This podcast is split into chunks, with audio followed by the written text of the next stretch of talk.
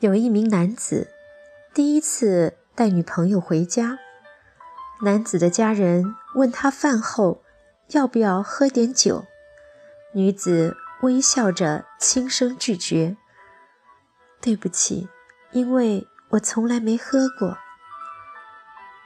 试试看吧，也许你会喜欢的。在男子家人的殷勤招待下，羞怯的女孩点点头，小心翼翼地喝了一口 whisky 加苏打。哇塞，真棒啊！女孩忽然叫道：“想不到它比伏特加好喝多了。”恋爱的时候。我们常常情不自禁地让自己变成变色龙、蜥蜴，看我们的爱人喜欢什么颜色，就把自己的颜色调成他爱的颜色。我们真心真意地改变自己，以符合别人的需求。有个好友的弟弟，在每一次坠入爱河的时候，就会开始整修内务。粉刷卧室墙壁，本来丢的乱七八糟、臭味四溢的脏衣物也不见了。房间里还会撒上香水，让他邀请到家中的女友有好印象。不过好景一定不长，不管女孩有没有跟他继续交往，只要超过三个月，他的房间又会变成福德坑。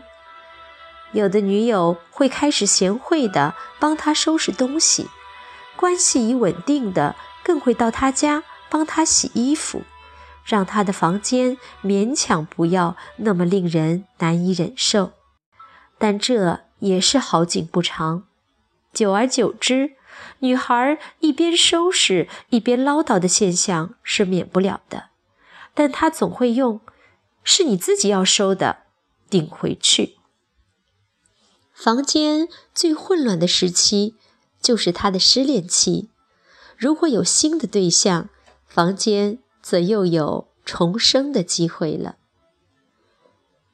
我从弟弟的房间看出一件事：爱情，不管是多么真心真意，都必须相信一个永恒的法则，那就是江山易改，本性难移。我们都会说。爱一个人，就要爱一个人本来的样子。说的容易，当他的行为影响到你日常生活的愉悦时，我们又会以为爱定胜天。他可以改吧？改得了多久呢？橡皮筋被绷得太紧，很容易弹性疲乏的。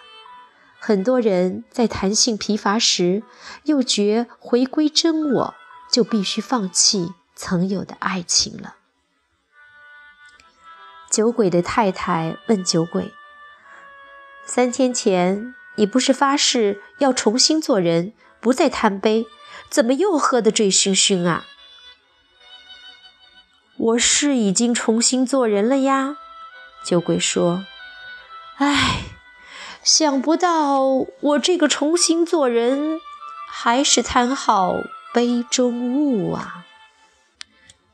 我还可以清楚地记得，有一次约会看电影时，该男子进戏院前问我，要不要买点吃的。我说不要。其实我是感觉第一次约会在电影院咕噜咕噜吃东西很不艺术。他看着围着卤味摊的女生，对我微笑说。还好，我最不喜欢有人在戏院吃东西了。天知道啊，我一个人看电影时总是要求色香味俱全，绝对会抱着鸡翅膀猛啃的。